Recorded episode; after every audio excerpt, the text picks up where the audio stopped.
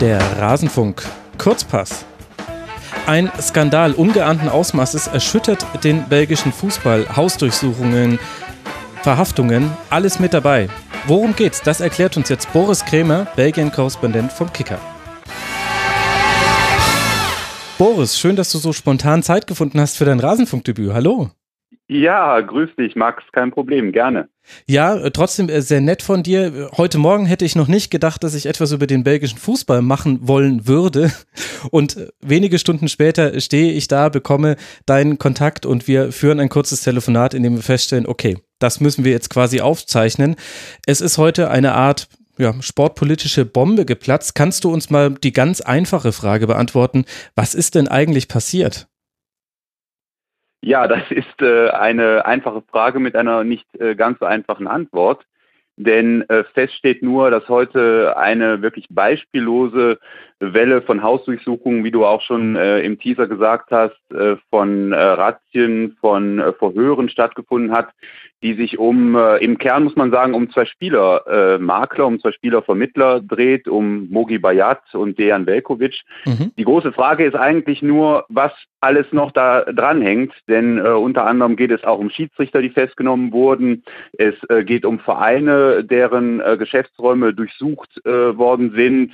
Ähm, und laut der Staatsanwaltschaft ähm, gibt es Verdachtsmomente, die äh, ja eigentlich nicht direkt was miteinander zu tun haben. Es geht nämlich zum einen um die Frage, äh, ob äh, organisierte Kriminalität in Zusammenhang mit äh, Transfers, mit äh, Steuerhinterziehung äh, im Spiel war und zum anderen um Spielmanipulation. Mhm. Und da ist eben jetzt die Frage, okay, man könnte sich jetzt einen Reim drauf machen, da haben zwei Spielervermittler die eine oder andere Million am Fiskus vorbeigeschleust, kommt ja nicht zum ersten Mal vor. Aber zum anderen geht es eben darum, dass ähm, dieser Verdacht äh, der privaten Korruption, heißt es dann auch von offizieller Seite, ähm, sprich Spielmanipulation, äh, irgendwo besteht. Und äh, da ist jetzt die große Frage, wie hängt das zusammen? Ja. Und ähm, das, was es eben so beeindruckend macht, sind wirklich eigentlich in dem Fall auch die Zahlen. Du hast die beiden Hauptverdächtigen schon genannt. Insgesamt waren 184 belgische Beamte und 36 ausländische Beamte. Das heißt 220 polizeilich ermittelnde Beamte waren da involviert und trotzdem ist zumindest meines Wissens nach nichts nach außen gedrungen. Hat dich das auch überrascht, dass das heute Morgen alles stattgefunden hat? Ja, das hat, äh, das hat wirklich jeden überrascht. Also selbst, äh, sage ich mal, die gewieftesten Journalisten äh, des Landes äh, waren perplex. Äh, es hat keinerlei Vorboten gegeben in den letzten Wochen, dass es gleich geheißen hätte, hm, da ist was im Busch. Also das war wirklich eine für alle sehr äh, ja, sehr überraschende Aktion, muss man sagen. Mhm. Und dann insgesamt 44 Hausdurchsuchungen, unter anderem 10 Erstligaklubs waren da auch mit dabei, unter anderem RSC Anderlecht, Standard Lüttich, Royal Antwerpen und der Club Brügge, bei dem auch der Trainer ein bisschen flöten gegangen ist, denn der ist jetzt erstmal, wie ich es richtig verstanden habe, in Untersuchungshaft. Ja, also das ist natürlich ein, ein Hammer, muss man sagen. Also der, der Meistertrainer Ivan Leko äh, wird festgenommen äh, im äh, Zuge einer solchen, einer solchen Affäre. Also das ist wirklich beispiellos. Bei den anderen Vereinen muss man äh, eigentlich sagen, geht man im Moment davon aus, dass wirklich nur durchsucht wurde dass man mhm. auf der Suche war nach Vertragspapieren, nach irgendwas Schriftlichem, äh, was Aufschluss geben könnte über diese erwähnten Steuerhinterziehungen, die mutmaßlichen. Aber was bei Ivan Leko jetzt da äh, los ist, das äh, sprengt wirklich alle Maßstäbe, muss man sagen. Also er hätte heute zum Training erscheinen sollen, ist er dann natürlich nicht, äh, weil er eben von der Polizei heute Morgen an seinem Domizil festgenommen äh, mhm. wurde. Die Spur führt da äh, zu dem äh, besagten Dejan Velkovic.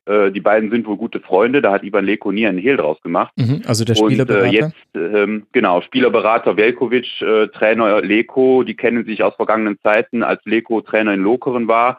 Äh, auch in Lokeren, Klammer auf, Klammer zu, ist heute durchsucht worden. Also da äh, führt die Spur hin und die Frage ist einfach nur jetzt, äh, ja, haben auch diese Leko-Transfers äh, seine eigenen sozusagen mit der ganzen Affäre zu tun? Hat er möglicherweise ähm, krumme äh, Transfers eingefädelt, begünstigt? Ich denke, da, das sind jetzt so die Fragen, ähm, mhm. da hätte gerne die Justiz von Ivan Leko ein paar Antworten. Jetzt ist das in Deutschland so, wenn man in Untersuchungshaft genommen wird, dann gibt es schon einen sehr konkreten Tatverdacht, denn das muss ja ein Richter freigeben. Deckt sich das auch mit dem belgischen Rechtssystem? Also können wir davon ausgehen, es gibt einen begründeten Anfangsverdacht, dass man ihn eben direkt in Untersuchungshaft nimmt? Ja, also den Anfangsverdacht äh, muss es geben. Äh, es ist allerdings so, dass man auch dann äh, de jure sozusagen jetzt erstmal äh, von einer Festnahme äh, spricht und nicht von einer Verhaftung. Ähm, also so, da wird ja. jetzt mhm. irgendwann ein Untersuchungsrichter entscheiden müssen, kommt er wirklich in Untersuchungshaft oder ist er jetzt erstmal nur in Gewahrsam? Also erstmal ist er in Polizeigewahrsam, müsste man jetzt eigentlich sagen. Aber mhm. das ist dann eher was für die äh, Juristen unter uns. Ich weiß nicht, ob viele zuhören bei dir, aber. Doch, ja, durchaus. Es gilt natürlich auch die Unschuldsvermutung, aber es ist schon ein ja. beispielloser Schritt, da einen Erstligatrainer, der unter anderem ja auch Champions League-Gegner von Borussia Dortmund ist, festzunehmen. Auch deswegen gibt es vielleicht nochmal ein besonderes Interesse jetzt an dieser einen Personalie. Es geht um Steuerbetrug, um Geldwäsche und auch um Spielmanipulation. Du hast schon gesagt, das sind ja so drei Dinge, die ursächlich gar nicht miteinander zusammenhängen. Ich habe jetzt gelesen unter anderem, dass der Ausgangspunkt für den Vorwurf der Spielmanipulation wohl eine Klage des äh, VC Westerlo gewesen sein soll, der am letzten Spieltag 2016, 2017 abgestiegen ist und da angemahnt hat, da wäre es wohl bei einem Konkurrenten alles nicht mit richtigen Dingen zugegangen. Ja, das ist korrekt. Also da geht es um den letzten Spieltag äh, der Saison 2016, 2017 und äh, damals äh, hat Moucron, die eigentlich sozusagen dem Abstieg äh, geweiht waren, ähm, völlig überraschend auswärts in Kochtreik, eigentlich eine gute Mannschaft, 2-0 äh, gewonnen. Deshalb musste Westerlo absteigen und das hat wirklich damals für Furore gesorgt. Also Kochtreik hat da äh, wirklich mit völlig gebremstem Schaum gespielt, also fast aufreizend, sich sozusagen dann der Niederlage hingegeben. Und äh, damals ist schon wild spekuliert worden, ähm, ja, war das jetzt Wettbewerbsverzerrung nur in Anführungszeichen oder war es wirklich schon eine Spielmanipulation? Also Wettbewerbsverzerrung war es in jedem Fall. Also Kochberg hat da überhaupt nichts mehr dran getan. Mhm. Aber da hat schon äh, wirklich die wildesten Spekulationen gegeben. Hinzu kommt, dass Mukron, um die es ja damals ging, in der vergangenen Saison so eine ähnliche Geschichte hatte. Diesmal, diesmal waren sie aber nicht äh, sozusagen als Abstiegskandidat beteiligt, äh, beziehungsweise sie waren schon abgestiegen. Von daher ähm, ist es immer wieder der Verein, der dann letzten Endes äh, in diese Schlagzeilen gerät. Und ähm, das ist offensichtlich Teil dieser Untersuchung. Man geht davon aus, dass dieses äh, besagte Spiel Kochtrag gegen Mukron äh, damals so ein bisschen äh, den Stein ins Rollen gebracht hat. Aber der eigentliche äh, Strippenzieher, als der gilt ja der, dieser Mogi Bayat, äh, mhm. muss man sagen. Und da führt auch jetzt ein bisschen die Spur hin zu diesen Spielmanipulationen, weil Mogi Bayat, muss man wissen, ist ein ganz windiger äh, Geschäftsmann und der scheint auch ähm, kein Kind von Traurigkeit zu sein. Und der muss wohl auch schon mal so hinter vorgehaltener Hand Vereinen gedroht haben. Mhm. Ähm, so im Sinne von, äh, wenn ihr den Transfer jetzt platzen lasst, äh, dann werdet ihr mal sehen, wer am Ende der Saison absteigt und wer nicht. Ähm, und deshalb äh, vermutet jetzt der eine oder andere, dass er hier und da mal ernst gemacht hat, dass er vielleicht nicht unbedingt äh, gezielt einzelne Spiele äh, manipuliert hat, aber dass er schon in irgendeiner Form Einfluss genommen hat auf den Ausgang einer ganzen Saison. Ja, das sind natürlich schon äh, sehr deutliche Aussagen, wenn sie denn so gefallen sind. Und ich habe jetzt überall, wo ich etwas lesen konnte über Mogi Bayat, immer äh, die Formulierung gelesen, er ist der einflussreichste Spielervermittler in, Spielervermittler in Belgien. Also kein unbeschriebenes und kein unbedeutendes Blatt. Nee, alles andere als das. Und vor allem, er hat das innerhalb von ein paar Jahren, hat er diese ja, Reputation aufgebaut. Ob sie jetzt positiv oder negativ ist, lassen wir jetzt mal so dahingestellt. Aber Tatsache ist, dass inzwischen, muss man sagen, kein Top-Transfer innerhalb Belgiens zumindest äh, ohne Mogi Bayat läuft. Ähm, er ist zum Beispiel unter anderem auch äh, Manager von Hein van Hasebroek, äh, dem, dem Trainer des RSC Anderlecht. Und er hat äh, allein im Sommer eine ganze Reihe von Transfers ins Ausland eingefädelt. Und es heißt immer, wenn irgendwie so ein Transfer so auf der Kippe steht, dann holt sich irgendeine Partei äh, Mogi Bayat dazu hm. und dann wird das Ding innerhalb von ein paar Stunden geritzt. Und er hat so ein bisschen jetzt den Ruf sich erarbeitet, vor allem auch bei Spielern, dass er eben die, die Dinger äh, zuschnürt. Und ähm, ja, so kommt es eben, dass auch die Vereine auf ihn angewiesen sind. Ich meine, das kennst du ja auch so ein bisschen wahrscheinlich. Äh, das ist eben dieses übliche Spiel. Die Vereine sind auf die Transfers angewiesen, ja. also sind sie dann in letzter Instanz auch irgendwo hängen sie am Tropf von, von diesen Spielermaklern. Und äh, er spielt das dann sehr gekonnt aus. Ähm, und macht sich unverzichtbar. Also man sagt, äh, er hat eigentlich bei jedem äh, Verein in Belgien einen Fuß in der Tür. Und ähm, jeder weiß, äh, ohne ihn geht's einfach nicht. Und diese, diese Position der Stärke, die spielt er dann wirklich, äh, muss man sagen, aus. Äh, zum Teil äh, anscheinend mit recht zweifelhaften Methoden. Also er setzt da wirklich Spieler und, und Vereine äh, auch teilweise massiv unter Druck. Er mhm. ist ein Rüpel gegenüber Journalisten. Also da laufen auch äh, teilweise Klagen äh, vom belgischen äh, Sportjournalistenverband, weil er auch da äh, Druck ausübt auf, auf Medienvertreter. Also das ist wirklich, muss man sagen, kein Kind von Traurigkeit. Ja, unglaublich. Und das alles binnen weniger Jahre und dann scheint er sehr, sehr viel Macht innerhalb der Liga aufgebaut zu haben. Jetzt, wenn ich mich an vergleichbare Fälle, also schwierig jetzt direkt eins zu eins zu vergleichen, aber an andere solche Untersuchungen im Fußballumfeld erinnere, dann gab es da dann meistens äh, am Tag der unter der Hausdurchsuchung und der ersten äh, in Gewahrsamnehmung von Verdächtigen gab es dann auch immer Pressekonferenzen. Sehe ich das richtig, dass sich aber die belgische Staatsanwaltschaft da jetzt noch gar nicht geäußert hat? Ja, das ist korrekt. Also die, die Informationen waren sehr spärlich. Also man hat darüber kommuniziert, äh, bei welchen Vereinen durchsucht äh, wurde. Man hat, wie gesagt, diese einzelnen Verdachtsmomente äh, grob geschildert, also äh, organisierte Kriminalität, Geldwäsche und Spielmanipulation. Äh, aber man ist nicht weit in die Details gegangen. Also man hat jetzt beispielsweise nicht gesagt, warum man ähm, den einen oder den anderen äh, festgenommen hat. Ähm, das muss man sagen, hat da natürlich auch so ein bisschen die Spekulationen angeheizt. Ja. Bisher hat es da keine ähm, genau, keine präzisen Informationen gegeben. Was wohl interessant ist, das hat die äh, Staatsanwaltschaft äh, heute Abend äh, mitgeteilt, dass jeder der Festgenommenen äh, ein Verdächtiger ist, weil es hat es zuerst geheißen, ja, die, die gelten vielleicht in der ganzen Affäre als mögliche Zeugen oder Kronzeugen oder was auch immer. Nein, sie haben gesagt, also selbst ein Hermann van Holzbeck beispielsweise, äh, der bis zum Frühjahr und während 15 Jahren Manager des, des RSC Anderlecht war. Mhm. Selbst der gilt also als Verdächtiger in dieser äh, ganzen äh, Affäre und zwei Schiedsrichter, Bart Vertenten und Sébastien Delferrière, ähm, die auf Topniveau Schiedsrichtern, selbst die gelten also demnach als Verdächtige. Und das ist natürlich schon ein Hammer, muss man sagen. Ja, Wahnsinn. Zwei FIFA-Schiedsrichter zählen eben auch zu denjenigen, die jetzt erstmal in Gewahrsam genommen wurden und wie du jetzt dann eben sagst, als Verdächtige zählen. Das äh, zeigt äh, die ganze Dimension, das ganze Ausmaß davon. Jetzt aus den spärlichen Informationen, die man hat. Es gibt zum einen den Hinweis darauf, dass eben der VC Westerlo sich beklagt hat am letzten Spieltag 2016, 2017. Aus den anderen Meldungen, die man so lesen kann, heißt es, dass Ende 2017 die Abteilung Sportbetrug der Bundespolizei Hinweise auf verdächtige Transaktionen in der Liga erhalten hat. Daraus würde ich jetzt aus der Entfernung eins und eins zusammenzählen und würde sagen, es gab diesen Verdacht auf Spielmanipulation, da konnte man nichts nachweisen, aber als man da verdächtige finanzielle Transaktionen bemerkt hat, konnte man unter anderem eine Querverbindung herstellen. Ist das ja. arg spek spekulativ? Ja, also bei den bei den äh, besagten äh, Finanztransaktionen, äh, die da aufgetaucht sind, da ging es wohl eher um um Transfergelder. Ähm, also da ging es dann eher um die Frage, wie gesagt, der der Steuerhinterziehung ähm, als jetzt eher, also man vermutet, dass es eher eher in, in diese Kategorie äh, fällt. Aber Tatsache ist auch, ähm, angesichts, wie gesagt, dieser äh, dieser konzertierten Aktion des heutigen Tages, dass es da Zusammenhänge geben muss. Ähm, das heißt, irgendwo muss es, muss es irgendwo einen, einen roten Faden geben. Und äh, es scheint irgendwo offensichtlich, dass ähm, Spielmanipulationen zumindest Teil äh, dieser ja, äh, dieser Machenschaft äh, waren. Mhm. Ähm, aber welche Rolle sie genau gespielt haben, ist nicht so ganz klar. Es, scheint nicht äh, so klassisch irgendwas zu tun zu haben mit einer, mit einer Wettmafia. Das hat man in der Vergangenheit ja zum Beispiel auch in Belgien leidvoll erfahren müssen. Es scheint hier in dem Falle scheinen die wenn man, wenn man, sage ich mal, so ein bisschen zwischen den Zeilen liest, äh, die Spielmanipulation irgendwo nur Teil von einer, äh, ja, von einer höheren äh, Aktion gewesen zu sein, äh, die aber andere Ziele verfolgte. So hat es zumindest den Anschein im Moment. Mhm.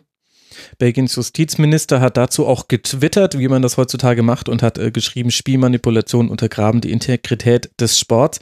Das ist alles sehr, sehr vage, finde ich. Auch, dass noch keine Volumina genannt werden. Wenn wir da über Steuerbetrug und Geldwäsche reden, da wissen wir ja leidvoll aus ja, Erfahrung, da geht es ja im Fußball schnell in die Millionenbeträge.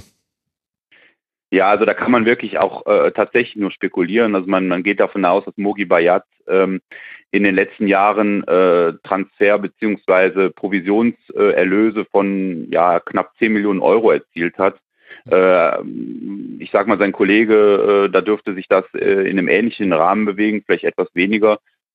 Das wird zum, wahrscheinlich irgendwo die das werden die Summen sein, die da, die da im Spiel sind. Ähm, aber gut, in der Tat, also es hat noch keiner irgendwelche, irgendwelche Beträge äh, genannt. Bei den Spielmanipulationen, wie gesagt, da ist in meinen Augen die Frage, ob da überhaupt Geld das entscheidende Element war oder ob es eher darum ging, Druck und Macht auszuüben. Ja. Äh, das scheint eher der Fall äh, gewesen zu sein, weil wie gesagt, man hat nicht ähm, irgendwelche verdächtigen äh, Wetteinsätze registriert. Das war in der Vergangenheit oft so. Dann hieß es plötzlich, hey, äh, da wurden plötzlich irgendwie 500.000 Euro auf ein belgisches Zweitligaspiel gesetzt. Äh, schaut mal genauer hin. Das hat man jetzt in, im, Zusammen, im Zusammenhang mit der Affäre von heute nicht gehört. Ähm, sprich, es liegt der Verdacht nahe, dass, wie gesagt, das eigentlich nur Mittel zum Zweck war. Könnte man aber, könnte man nur spekulieren, wie gesagt. Also genaueres weiß man nicht. Hm. Ist ja auch immer die Frage, mit welchem Ziel man manipuliert. Das eine Ziel kann sein, Wettgewinne zu erzielen. Das andere genau. Ziel kann natürlich ein sportliches Ergebnis sein, wie eben zum Beispiel, dass man nicht absteigt oder jemand anderes nicht absteigt dafür. Wenn du jetzt schon davon sprichst, dass man da in der Vergangenheit schon Erfahrungen gemacht hat, wie reiht sich denn dieser Skandal jetzt ein in die belgische Fußballgeschichte? Ich meine, in Deutschland kennen wir den Bundesliga-Skandal, der liegt jetzt schon viele Jahrzehnte zurück. Dann gab es mal eine Enthüllung oder Veröffentlichung von Declan Hill, wo an angeblich auch Zweitligaspiele betroffen wären. Spielmanipulation findet aber in der Bundesliga in der öffentlichen Diskussion kaum statt, womit ich nicht sagen will, dass es völlig ausgeschlossen ist, dass es hier etwas gäbe. Aber wie ist denn da der Stand in Belgien? Ja, also in der Hinsicht muss man äh, sagen, ist Belgien ein, ein gebranntes Kind. Also es hat in den vergangenen Jahrzehnten da immer wieder Mutmaßungen, Mutmaßungen und zum Teil muss man sagen auch äh, richtige Beweise gegeben. Es hat einige äh, Affären äh, gegeben, die äh, wohl, ja, die Älteren unter uns werden sich daran erinnern, äh, eindrucksvollste, das war die sogenannte Standard-Watersky-Affäre. Da ging es im Wesentlichen um Standard Lüttich. Mhm. Ähm, die, äh, die also äh, geg gegnerischen Mannschaften dann äh, wirklich äh, bestochen haben, um äh, im Jahr 1982 belgischer Meister zu werden. Damals war unter anderem äh, und später dann gesperrt worden Raymond Guthals, äh, der, der Trainer, von Standard Lüttich involviert, äh, der später äh, Erfolge mit äh, Olympique Marseille gefeiert hat, Champions League-Sieger geworden ist mit Marseille und Rudi Völler. Mhm. Der ist also damals gesperrt worden, unter anderem, aber eine ganze Reihe von anderen waren da involviert, auch ein Michel Predom beispielsweise, ähm, Erik Geretz, den kennt man ja auch mhm. in Deutschland, die sind alle damals für mehrere Jahre gesperrt worden. Also das war so diese 80, in den 80er Jahren die äh, wirklich eindrucksvollste Affäre im Zusammenhang mit, äh, mit Bestechung, mit Spielmanipulation. Und die, äh, die nächste Welle, die ist vor ja, gut zehn Jahren gerollt. Da gab es die Affäre Seyunier, äh, nannte die sich. Da ging es um einen äh, chinesischen Geschäftsmann namens eben Seunier mhm. und einen Spielerberater, Pietro Alatta aus Italien, ähm, die wirklich gezielt auf Vereine wirklich, man kann schon fast sagen, Vereine infiltriert haben, okay. ähm, um dann an Spieler zu kommen, die eben so ein bisschen dann äh, ja offensichtlich äh, zu haben waren äh, für solche krummen Dinger. Und die haben äh, beispielsweise den damaligen Trainer des Lierse SK ähm, in der ersten belgischen Liga, Paul Pütt, äh, als Komplizen gewinnen äh, können. Und der hat dann offensichtlich einige seiner Spieler dann äh, mit ins Boot geholt. Die haben absichtlich äh, verloren. Äh, er selber hat teilweise einfach äh, sozusagen die B-Mannschaft aufgestellt damals. Und äh, gleichzeitig wurde in Fernost dann äh, fleißig auf Niederlagen des äh, Lierse SK äh, gesetzt. Und ähm, da sind wirklich damals äh, Leute, also dieser Paul Pütt, wie gesagt, aber auch Seunier selber, zu mehrjährigen Gefängnisstrafen verurteilt worden. Und das hat, äh, das war übrigens die Zeit, da kam wenig später dieser Calciopoli-Skandal mhm. in Italien zum Vorschein nach einem ähnlichen Muster, beziehungsweise ging es eben auch um äh, Spielmanipulation im großen Stil. Äh, Juventus damals gesperrt worden, ja für äh, beziehungsweise zwangsabgestiegen. Genau. Äh, das war eben so so die diese Welle damals. Äh, das hat in ganz Europa damals so so irgendwo eine für Furore gesorgt. Und äh, ja, seitdem muss man sagen, ist Belgien auch immer ähm, äh, im, im Verdacht, da ja irgendwo Spielwiese beziehungsweise Instrument zu sein für solche größeren mafiösen Strukturen. Ähm, das liegt auch einfach daran, äh, dass eben in Belgien noch nicht das ganz große Geld rollt im mhm. Fußball. Das heißt, ja. gerade in den unteren Ligen ähm, sind Spieler, aber auch Schiedsrichter beispielsweise empfänglicher äh, für solche Bestechungsgelder. Ähm, und äh, man hat aber eigentlich ja ein bisschen daraus gelernt. Es gibt Frühwarnsysteme inzwischen. Also es ist gar nicht mehr so einfach, größere Geldbeträge auf recht unbedeutende belgische Fußballspiele zu setzen. Ähm, und insofern ist es eigentlich die letzten Jahre in der Hinsicht ruhiger geworden. Umso ja, äh, schockierender, äh, dass dann heute eben ja dieser offensichtliche äh, Skandal von dem wir einfach mal jetzt ausgehen müssten, zum Vorschein gekommen ist. Ja. Wie hat sich denn die Liga da bisher zu geäußert und wird es jetzt einfach ganz normal weitergehen? Ja, also die Liga hat sich äh, wie, wie viele andere auch äh, erstaunt gezeigt, ähm, aber gleichzeitig ähm, einräumen müssen, nicht äh, wirklich informiert zu sein. Mhm. Also äh, offensichtlich äh, hatten die jetzt auch nicht da irgendwelche Vorwarnungen bekommen, dass da was kommen würde. Ähm, der Geschäftsführer der, der Profiliga äh, hat sich zu Wort gemeldet, und äh, Pierre-François und hat einfach nur gesagt, ja, in jedem Falle ist es erstmal äh, image-schädigend für den belgischen Fußball, äh, egal was jetzt genau dahinter steckt. Na, da hat er sich ja weit ähm, aus dem Fenster gelehnt, was? Ja, äh, er weiß selber nicht genau offensichtlich, äh, was da jetzt vorliegt. Äh, es ist auch bisher noch nicht äh, gesagt worden, beziehungsweise man weiß nicht, äh, ob jetzt irgendwo Spieltage verschoben werden sollen. Das äh, hat man zum jetzigen Zeitpunkt zumindest äh, offensichtlich noch nicht ins Auge gefasst. Ähm, Sebastian Delferrière, den hatte ich ja eben angesprochen, den mhm. FIFA-Schiedsrichter, der ist jetzt schon mal vom Nations League-Spiel Georgien gegen, äh, ich glaube, Andorra äh, abgezogen worden. Hätte eigentlich pfeifen sollen am nächsten Samstag. Äh, daraus wird jetzt nichts, äh, kann man sicher denken. Ja. Ähm, und äh, ich sag mal, wenn man jetzt so die die möglichen äh, mittel- bis langfristigen Folgen äh, ja absehen müsste, dann hängt natürlich sehr vieles davon ab, äh, wie tief jetzt äh, Leute verstrickt sind, wie Ivan Leko, der Meistertrainer, wie ein Hermann van Holzbeck, der aber 15 Jahre, die letzten 15 Jahre eigentlich äh, den RSC Anderlecht äh, sozusagen geführt hat, ähm, wie, wie solche Leute und natürlich die beiden besagten Schiedsrichter, äh, wie stark die irgendwo mit da drin hängen. Wenn es jetzt nur eine Geschichte ist von zwei Spielermaklern, äh, die irgendwo, wie gesagt, Steuern hinterzogen haben und vielleicht irgendwo äh, noch ein paar andere illegale Machenschaften äh, am, am, am Laufen hatten, dann möchte ich nicht sagen, dass es da eine Bagatelle ist, weiß Gott nicht.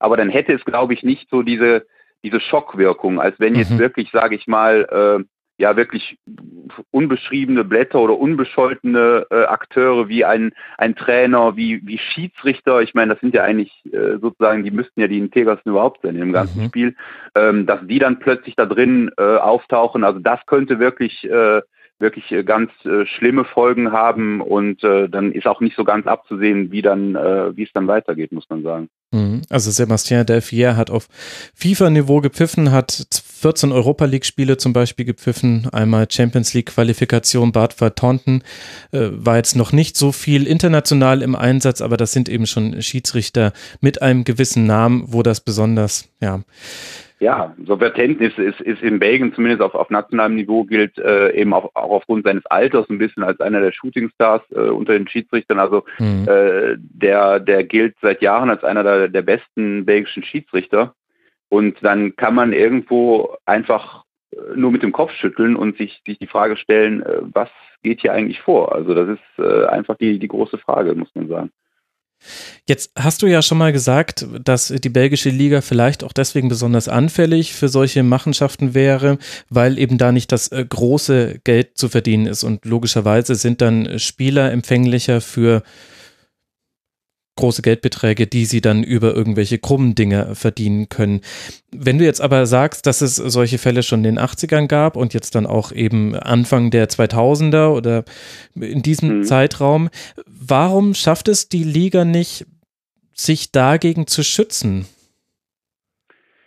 Ja, äh, eine Erklärung dafür könnte sein, dass der belgische Fußball, ich sag mal, strukturell betrachtet sehr liberal ist. Äh, er lässt zum Beispiel äh, hundertprozentige Vereinsübernahmen äh, zu. Er lässt im, im Grunde genommen, muss man sagen, lässt er zu, dass sich äh, ausländische Investoren äh, quasi ohne irgendwelche größeren Hürden äh, in, in, in Vereine irgendwo einzecken können ähm, und mit ihnen im Schlepptau dann oft so ja, ich sag mal, schräge Geschäftsmodelle. Ja. Also äh, oft kommen dann Investoren zu einem Zweitliga-Club und haben direkt irgendwie fünf, sechs Spieler im Schlepptau, äh, von denen mhm. man nicht genau weiß, wo kommen die jetzt genau her.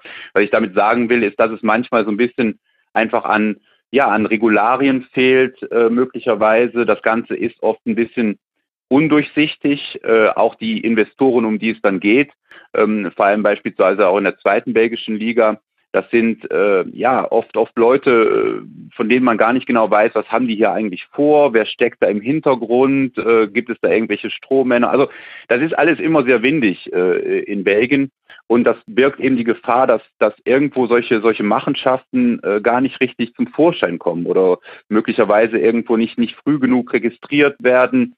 Und ähm, ja, die, die, die, der belgische Fußball hat eine gewisse Anfälligkeit einfach, muss man, mhm. muss man offen, muss, muss man offen zugestehen, ja. Hat das Auswirkungen auf dessen Popularität bei den Fans? Wie war das bei den vergangenen Fällen, wo so Manipulationen offenkundig wurden? Nee, das hatte, hat in der Hinsicht äh, keine Ehrlich? negativen Auswirkungen. Also, äh, nee, es, es, es war ja letzten Endes, muss man sagen, auch äh, beispielsweise ist damals kein Verein verurteilt worden. Ähm, also selbst der Lierste SK, wo wie gesagt der, der Trainer absichtlich die B-Mannschaft hat spielen lassen, ähm, um zu verlieren, selbst dem hat man nicht nachweisen können, dass er als Verein auf dem Laufenden war, was da mhm. passierte. Äh, das hat dementsprechend keinen Zwangsabstieg gegeben, wie gesagt, anders als zum Beispiel Juventus Turin. Ja. Ähm, und es hat somit irgendwo letztendlich ist bei den Leuten so der Eindruck entstanden, okay, da ging es um ein paar, sage ich mal, Kriminelle, ähm, die aber gut letzten Endes dann so ein bisschen als, als Einzelfälle deklariert wurden. Also man hatte nicht das Gefühl, äh, dass sozusagen Fans, äh, so, ja, wie soll ich sagen, irgendwo hinters Licht geführt wurden von so, so auf breiter Front, äh, von einem kaputten Ligasystem oder von kaputten Funktionären. Ähm, also irgendwo, ja, nee, also so in der Hinsicht hat es keinen Image-Schaden, würde ich jetzt mal sagen. Und mhm. deshalb auch die Parallele, beziehungsweise vielleicht sogar die Unterschiede zu der aktuellen oder zu, zu dem heutigen Skandal, weil das könnte, wie gesagt, in dem Falle durchaus der Fall sein. Denn äh, hier äh, ist ja die Reputation von, von wirklich von, von Schlüsselfiguren äh, im, im, im Fußball, im belgischen Fußball äh, steht auf dem Spiel. Also wie gesagt, ein, ein, ein, Trainer Ivan Leko oder ein Manager oder zwei Schiedsrichter. Also das sind wie gesagt äh, Leute, wo die, wo die Menschen da draußen wirklich nicht erwarten, dass sie jetzt irgendwo da, da mitmischen. Und da sehe ich dann tatsächlich einen Unterschied. Hm. Hat sich die UEFA schon geäußert? Ich könnte mir vorstellen, dass im schlimmstmöglichen Fall belgischer Fußball international nicht unbedingt in dem, im nächsten Jahr stattfinden muss. Das könnte ja eine Maßnahme sein, gerade weil die UEFA sich selbst natürlich auch Transparenz und äh, Integrität und all diese schönen, schönen, schönen Begriffe auf die Fahnen schreibt. Ja, also in Lyon wird man mit Sicherheit äh, das Ganze mit Argusaugen äh, betrachten. Also offizielle Statements gibt es jetzt noch nicht. Aber äh, ist ja völlig klar, äh, ich meine, die UEFA wird nicht dulden, dass äh, in, in einem ihrer Verbände ähm, solche mutmaßlichen Machenschaften, man muss ja immer noch irgendwo äh, die Im Konjunktiv bleiben. walten mhm. lassen, im Konjunktiv bleiben. Ähm, klar werden die das nicht durchgehen lassen, ähm, was jetzt mögliche Sanktionen sind. Auch das wird natürlich maßgeblich davon abhängen, wie ich sag mal, äh, systemisch das Ganze am Ende aussehen wird, wird man möglicherweise doch einzelnen Vereinen äh, zu Last legen, äh, gewusst zu haben oder sogar äh, mitgemischt zu haben bei, bei solchen Transfers, die dann am Ende äh, am Fiskus vorbeigeschleust wurden, wo Geldwäsche im Spiel war. Also die, die Frage ist einfach nur, gibt es dahinter ist der, ist der belgische Fußball krank oder sind es nur die Leute, die sich irgendwo da, da infiltriert haben? Das ist so ein bisschen die, die Kernfrage und ich denke, das wird am Ende dann auch ausschlaggebend sein, wenn darüber diskutiert wird, ja, was machen wir jetzt mit dem Patienten? Mhm ein bisschen die FIFA-Argumentation, wo Sepp Blatter natürlich auch mal sagt, dass einzelne Teile der FIFA, also einzelne Personen innerhalb der FIFA ja. korrupt waren, aber nie die komplette Organisation. Ja, gut, ich meine, das ist natürlich dann letztlich, es ist ja auch immer die Frage, Kollektivbestrafung ja oder nein. Ne? Also ja, klar, gegen alle äh, Soll man jetzt irgendwo eine, eine, ganze Fußballnation irgendwo, äh, sage ich mal, für, ja, nennen wir sie doch mal irgendwo äh, einzelne, einzelne Kriminelle äh, bestrafen mit dem, vielleicht mit dem Ziel, dass dann tatsächlich mal so ein Ruck äh, durch, durch, den, durch die Fußballnation geht oder dass dann wirklich so ein heilsamer Schock damit ausgelöst wird. Ähm, ich meine, das ist ja auch mit dem Zusammenhang mit dem Hooliganismus auch immer wieder heiß diskutiert worden. Ne? Ähm, das ist eigentlich die gleiche, die gleiche Kernfrage dann äh, in dem Fall. Ja. Ja, ich könnte mir vorstellen, also nachdem das ja auch so deutlich an, an zwei Spielerberatern hängt und dann eben dem ehemaligen Präsidenten vom RSC Anderlecht, vielleicht ist das ja das äh, Tröpfchen im Fass, was dazu führt, dass man den Bereich der Spielerberater international gesehen, jetzt nicht auf belgischer mhm. Ebene, sondern international gesehen, nochmal irgendwie versucht anders anzugehen. Denn wenn wir über Probleme im Fußball sprechen, die mit mit viel Geld, mit Korruption, mit äh, Steuerbetrug, mit undurchsichtigen Machenschaften zu tun haben, dann hängen sehr, sehr häufig Spielerberater damit drin. Ja, das ist in der Tat, ähm, das hört man ja eigentlich äh, von überall her. Also die diese Allmacht, die äh, die Spielerberater äh, aufgebaut haben, ähm, die ist erdrückend und äh, die Vereine haben dem auch nicht viel äh, entgegenzusetzen. Ja? Ähm, ich sag so Mino Raiola oder so, das, das mhm. sind ja inzwischen Leute, die ja, die nicht nur äh, Deals einfädeln, sondern letzten Endes ja einfach darüber entscheiden, ja, geht er jetzt da oder dahin? Und äh, dementsprechend müssen die Clubs dann kuschen und so war es, wie gesagt, hier in Belgien auch so. Es hat sich am Ende niemand mehr getraut, äh, irgendwo äh, einem Mogi Bayat die Stirn zu bieten, aus Angst äh, quasi über Jahre hinweg äh, sozusagen an der kurzen Leine gehalten zu werden, beziehungsweise dann jedes Mal bei Transfers dann in die Röhre zu schauen. Und wenn man dann auch noch einen Trainer hat, wie, wie Hein van Hasenbroek beim 1. Anderlecht, der auch äh, ihn als Manager hat, ne? Ja. Also das ist natürlich dann, da kann man ja auch schon die Frage auf, wäre das nicht vielleicht so ein erster Schritt, dass man sagt, ähm, es muss vielleicht spezielle Makler, Manager für Trainer geben. Mhm. Weil ich meine, wie ungesund ist das denn? Also äh, im Grunde genommen würde es ja reichen, wenn Bayat äh, seinem äh, Van Hasebrook sagt, hör mal, äh, wäre nett, wenn du den, den Spieler holst für nächstes Jahr. Also äh, das, das ist ja schon irgendwo, da, da sind die Interessenkonflikte ja vorprogrammiert. Ne? Und es gibt ja mhm. viele, äh, viele Akteure, die, die da eine Rolle spielen. Ne? Oder, oder wenn es dann heißt, äh, ja, äh, Spieler XY wechselt nach Bordeaux, aber sagt dann Bayat nur unter der Bedingung, dass die zwei anderen auch noch mitkommen oder so. Irgendwie, also da, da sind ja inzwischen so, so fast Gesetze irgendwo äh, aktiv, die, die, die ja völlig ungesund sind. Also das geht ja wirklich zu wie auf, wie auf dem türkischen Bazar teilweise. So hört es sich zumindest an. Dann gucken wir mal, ob die Justiz da eine Änderung reinbringen kann und was jetzt dann vor allem rauskommt man weiß noch nicht so viel, aber ich hoffe, wir haben jetzt das, was man sagen kann, ganz gut erörtert. Boris, ich danke dir sehr herzlich und bin sehr gespannt, ja, was gerne. jetzt dann in den kommenden Tagen noch rauskommt. Und ich bin vor allem gespannt, wie viel davon dann auch noch nach Deutschland schwappt. Also ich weiß, dass du natürlich im Kicker viel darüber berichten wirst, aber allzu viel hat man nicht davon gelesen, dafür, dass das schon eine große nee, Nummer ist. Belgien auch, muss man sagen, ja äh, international nicht, äh, nicht bedeutend genug. Obwohl die in der UEFA Fünfjahreswertung ist Belgien Neunter. Denkt man manchmal, ja, ist gar nicht so schlecht. Eben. Haben einen, einen garantierten Champions League äh, Gruppenphasenteilnehmer. Aber gut, man muss trotzdem ehrlich sagen, die Liga gilt international eben als, als drittklassig und dementsprechend ist natürlich auch das, das Interesse für die Liga und, und damit automatisch auch für einen solchen Skandal, denn wenn das jetzt äh, in England oder in Spanien aufgeploppt wäre heute, dann wäre natürlich was ganz anderes los gewesen, nehme ich an. Ja gut, das ist natürlich klar. Vielleicht habe ich da auch ein bisschen zu sehr von der belgischen Nationalmannschaft ausgedacht. Die ist halt einfach so ein bisschen der heiße Scheiß in Europa. Ja, und äh, da gibt es auch zum Glück noch keinen Zusammenhang. ja, also, das hätten wir das dann fehlt ja noch. das wäre natürlich dann der Worst Case. Aber äh, die sind da in anderen Sphären unterwegs, alle international und äh, haben mit den offensichtlich krummen Machenschaften äh, in der eigenen Liga nicht äh, viel Mut, muss man sagen. Gut, dann hoffen wir, dass das so bleibt und sind gespannt, was da noch kommt. Äh, Boris, ich danke dir sehr herzlich, dass du dir ja, Zeit genommen hast und uns hier ein dir. bisschen aufgeklärt hast. Ed Boris Kremer mit äh, C-R-E-M-E-R heißt du bei Twitter. Da kann man dir auch äh, sehr gerne folgen und sieht dann auch mit, was du dich sonst ja, noch so beschäftigst. Politischen Dingen. Ja, super. Ja, gerne. Super. rein. Dann vielen Dank dir, Boris, und vielen Dank euch, lieben Hörerinnen und Hörern, für eure Aufmerksamkeit. Das war ein sehr spontaner Kurzpass zu einem vielleicht überraschenden Thema. Lasst gerne Feedback da, wie er euch gefallen hat, ob euch das weitergebracht hat in eurem Fußballhorizont. Und ansonsten hören wir uns wieder. Es gibt nächste Woche vermutlich zwei Tribünengespräche und dann geht ja auch die Bundesliga zum Glück schon wieder weiter. Bis dahin wünsche ich euch eine gute Zeit. Macht's gut, liebe Hörerinnen und Hörer. Ciao.